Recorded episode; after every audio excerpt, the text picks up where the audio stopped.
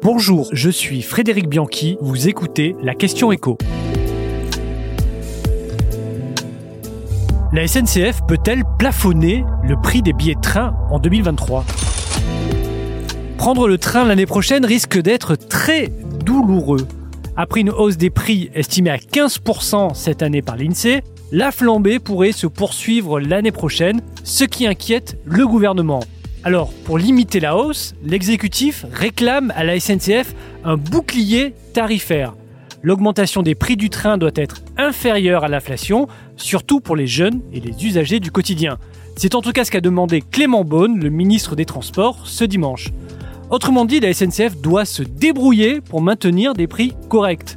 Pour le gouvernement, l'enjeu est double, la sauvegarde du pouvoir d'achat dans un premier temps, et surtout la question environnementale. Le risque, c'est que les usagers rebutés par les prix du train prennent leur voiture, qui, on le rappelle, pollue en moyenne 70 fois plus que le train. Sauf qu'avec la hausse des prix de l'électricité, ça va être quasi mission impossible pour la SNCF de maintenir des tarifs abordables.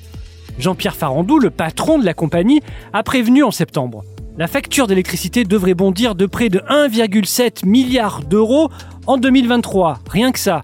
Il faut savoir que sur une année normale, la SNCF, qui est le plus gros consommateur d'énergie électrique en France, paye environ 1 milliard d'euros sur l'ensemble de l'année. Sa facture pourrait donc tripler en 2023. Avec quelles conséquences sur le prix des billets? Eh bien, sur le TGV, la hausse pourrait être de 10% selon un calcul rapide du patron de la SNCF.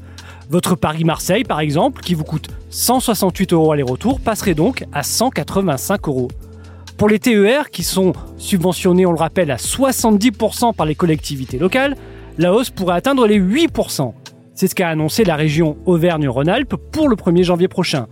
Une hausse toutefois limitée à 2,8% pour les abonnés. Alors comment la SNCF peut mettre en place un bouclier tarifaire? D'abord en prenant sur ses marges. Au premier semestre 2022, le groupe a renoué avec les bénéfices avec plus de 900 millions d'euros de résultats nets. Un petit matelas qui ne suffira cependant pas. La société va donc devoir faire des économies. Alors ça pourrait passer par une réduction de la vitesse des trains ou même la suppression de certaines lignes, une dégradation de la qualité du service en somme que la direction écarte pour le moment, sauf cas extrême de risque de pénurie d'électricité. Les scénarios envisagés aujourd'hui sont plutôt la généralisation sur toutes les lignes de ce qu'on appelle l'éco-conduite, qui permet de réduire de 10% la consommation électrique des TGV. L'éco-conduite, c'est quoi? Ben, il s'agit d'algorithmes qui tiennent compte de nombreux paramètres pour calculer et indiquer en temps réel au conducteur la vitesse optimale à respecter à chaque instant pour consommer moins.